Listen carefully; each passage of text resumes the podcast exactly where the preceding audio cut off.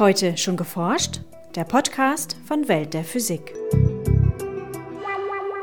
Der Nachweis, dass das Neutrino sein eigenes Antiteilchen ist, kann nur über den neutrinolosen doppelten Beta-Zerfall erfolgen. Sagt Peter Grabmeier von der Universität Tübingen. Hier ist Welt der Physik mit Podcast Folge 97. Mein Name ist Maike Pollmann. Und ich bin Jens Kube. Im Standardmodell der Teilchenphysik sind Teilchen und Antiteilchen zwei unterschiedliche Partikel. Das Neutrino aber bringt alle Eigenschaften mit, um sein eigenes Antiteilchen zu sein. Um diese Hypothese zu untermauern, suchen Forscher nach einem ganz bestimmten und bisher nur theoretisch vorhergesagten Zerfall eines Atomkerns. Über diese Suche berichten wir in unserem heutigen Schwerpunkt. In den Nachrichten geht es um die erste vollständige Beschreibung eines schwarzen Lochs, um den wahren Gefrierpunkt von Wasser und um Metall, das fast so leicht ist wie Luft. Veranstaltungstipps haben wir für Karlsruhe, Pforzheim und Braunschweig. Hören Sie nun das Feature von Maike Pollmann. Beim einfachen Beta-Zerfall zerfällt das Neutron in ein Proton, in ein Elektron und in ein Neutrino, beziehungsweise genauer genommen in ein Antineutrino erklärt Peter Grabmeier, Physikprofessor an der Universität Tübingen. Dieser einfache Beta-Zerfall lässt sich sowohl bei freien als auch in Atomkernen gebundenen Neutronen beobachten. Bei einigen Kernen kommt es sogar zum doppelten Beta-Zerfall. Gleich zwei Neutronen darin wandeln sich in Protonen um, zwei Elektronen und zwei Antineutrinos werden ausgesendet. Hierbei vermuten Theoretiker auch einen Spezialfall, den neutrinolosen Doppelbeta-Zerfall. Das heißt, wenn man das sich bildlich vorstellen wollte, vereinfacht, dann läuft das eine Antiteilchen hinaus, dreht um und läuft wieder gleich in den Kern zurück. Es bleibt virtuell und nur die beiden Elektronen werden emittiert. Virtuell heißt, die Teilchen sind einer Messung nicht zugänglich. Sie existieren also nicht in der realen Welt. Aus diesem Grund können sie auch keine Energie aus der Reaktion aufnehmen.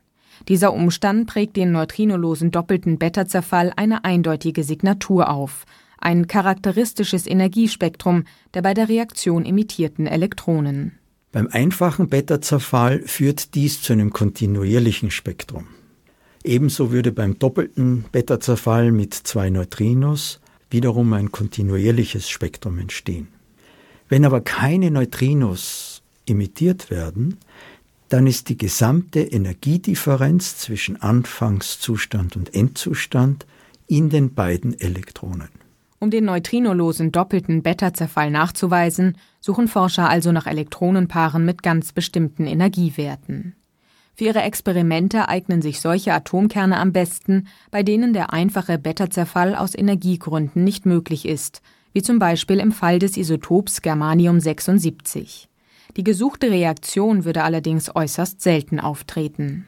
Wenn man circa zwei Kilogramm Detektormaterial hernimmt, heißt das, dass man circa 10 hoch 26 Atomkerne in diesen zwei Kilogramm hat.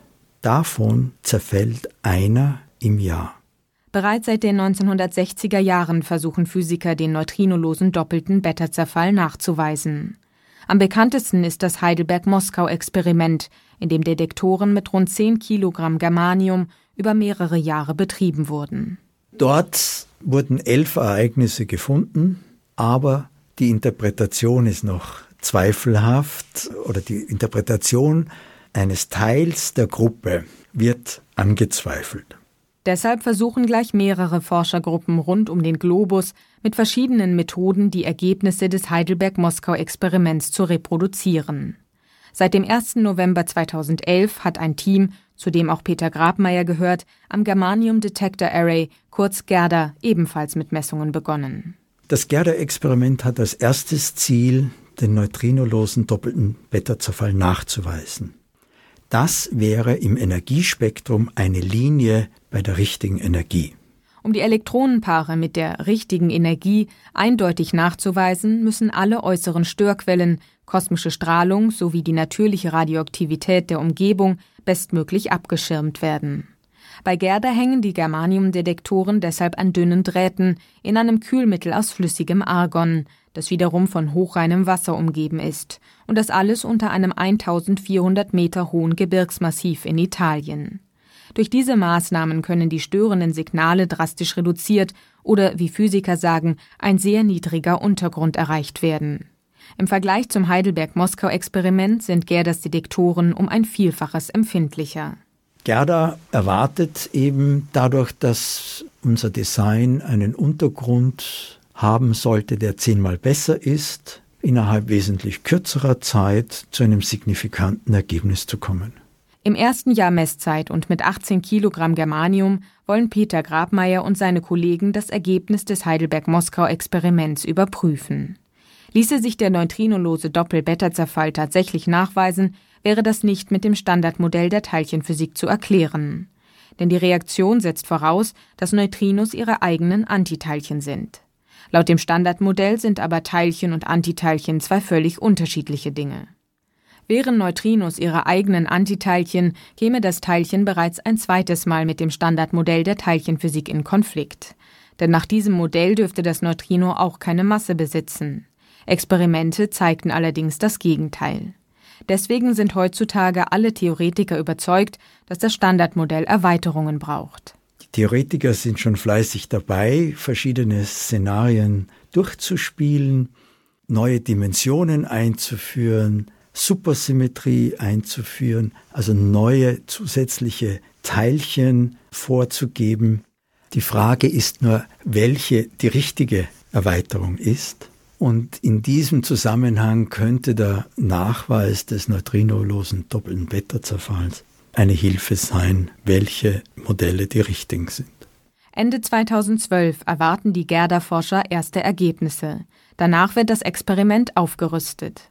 In einer zweiten Phase wollen wir zusätzlich 20 Kilogramm einbringen an neuen Detektoren mit einer neuen Technologie, die eine bessere Untergrunddiskriminierung erlaubt und dadurch noch einmal sensitiver werden. Würden die Forscher dann genügend neutrinolose Doppel-Beta-Zerfälle nachweisen, könnten sie aus den Ergebnissen auch auf die Masse der Neutrinos schließen und diese deutlich besser eingrenzen als bisher möglich.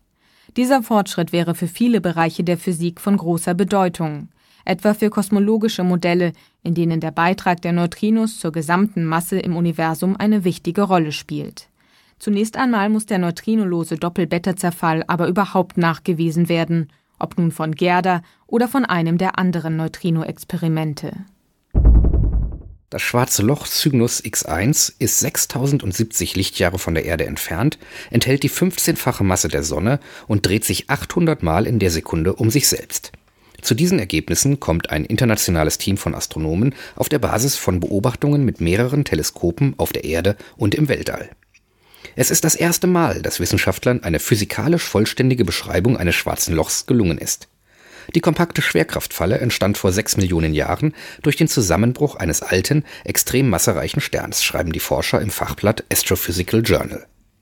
Die Forscher bestimmten zunächst die Entfernung von Cygnus X1. Der präzise Wert von 6070 Lichtjahren, die bisherigen Angaben schwankten zwischen 5800 und 7800 Lichtjahren, erlaubte dann eine Messung von Masse und Rotation des Objekts.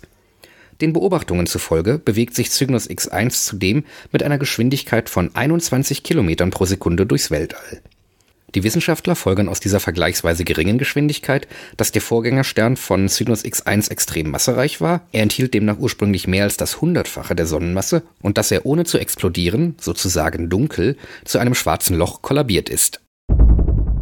Wären Seen und Flüsse mit absolut reinem Wasser gefüllt, würden sie in unseren Breiten niemals zufrieren.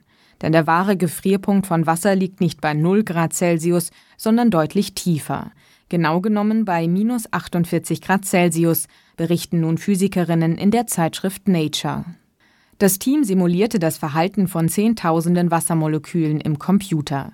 Gefüttert mit allen wichtigen physikalischen Eigenschaften von Wasser zeigten ihre Modelle detailliert das Bindungsverhalten der Wassermoleküle.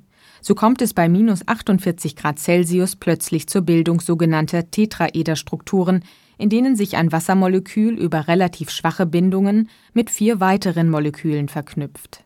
Ausgehend von dieser Zusammenballung erstarrt dann reines Wasser zu Eiskristallen. In Seen und Flüssen sind immer Minerale im Wasser gelöst oder sonstige Verunreinigungen vorhanden. An diesen bilden sich bereits bei 0 Grad Celsius erste sogenannte Kondensationskeime, die zu größeren Eiskristallen heranwachsen. In der Atmosphäre konnte allerdings unterkühltes Wasser beobachtet werden, das selbst weit unter dem klassischen Gefrierpunkt flüssig blieb.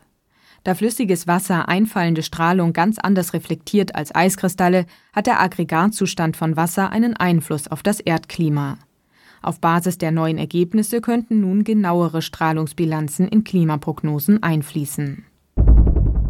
Der Eiffelturm und viele Stahlbrücken beweisen eindrucksvoll, dass metallische Gitterkonstruktionen filigran und doch sehr stabil sein können. Dieses Prinzip übertrugen Wissenschaftler nun auf ein Netzwerk aus Millionstel Meter feinen Drähten und entwickelten aus einer Nickel-Phosphor-Verbindung einen metallischen Werkstoff, der fast so leicht ist wie Luft. Über den Fertigungsprozess berichten sie in der Zeitschrift Science. Mit Hilfe von ultraviolettem Licht durchlöcherten die Forscher zunächst einen lichtempfindlichen Kunststoff mit zahlreichen feinen, sich überkreuzenden Kanälen. In diesen deponierten sie dann Millionstel Meter feine Röhrchen aus einer nickelhaltigen Metallverbindung. Danach lösten sie den umgebenden Kunststoff auf und erhielten das extrem leichte und dennoch stabile Metallgeflecht. Das einige Millimeter große Probestück ist dabei so fein strukturiert, dass es zu über 99 Prozent aus Luft besteht.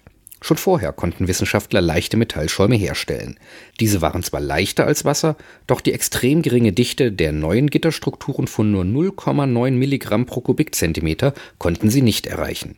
Anwendungen finden Metallschäume und in Zukunft wahrscheinlich auch der neue Werkstoff als effiziente Schall- und Stoßdämpfer oder als Träger für Akkuelektroden. Und nun zu unseren Veranstaltungshinweisen. In Karlsruhe spricht Professor Karl Jakobs von der Universität Freiburg über die Physik am Teilchenbeschleuniger LHC und präsentiert erste Ergebnisse zur Suche nach dem Higgs-Teilchen und nach Supersymmetrie. Das Universitätskolloquium findet statt am 2. Dezember um 17.15 Uhr im Otto-Lehmann-Hörsaal am Campus Süd des Karlsruher Instituts für Technologie. In Pforzheim gibt Professor Thomas Schimmel von der Universität Karlsruhe in seinem allgemeinverständlichen Vortrag Der Urknall und die Gottesfrage, ein Streifzug vom Inneren der Atome bis an die Grenzen des Universums, einen Einblick in die faszinierenden Welten der modernen Physik. Die Veranstaltung findet statt am 7. Dezember um 19 Uhr im Walter Witzenmann Hörsaal der Hochschule Pforzheim. In Braunschweig berichten Andreas Deutschmann und Florian Piekert vom dort ansässigen Deutschen Zentrum für Luft- und Raumfahrt in ihrem Vortrag Flughafen heute und morgen oder die Beherrschung des Chaos über ihre Arbeit und geben einen Ausblick auf das Fliegen in der Zukunft. Am 12. Dezember um 19 Uhr im Haus der Wissenschaft in Braunschweig. Das war's für heute. Bleiben Sie wissenschaftlich und laden Sie uns auch nächstes Mal wieder herunter. Welt der Physik wird Ihnen präsentiert vom Bundesministerium für Bildung und Forschung und der Deutschen Physikalischen Gesellschaft.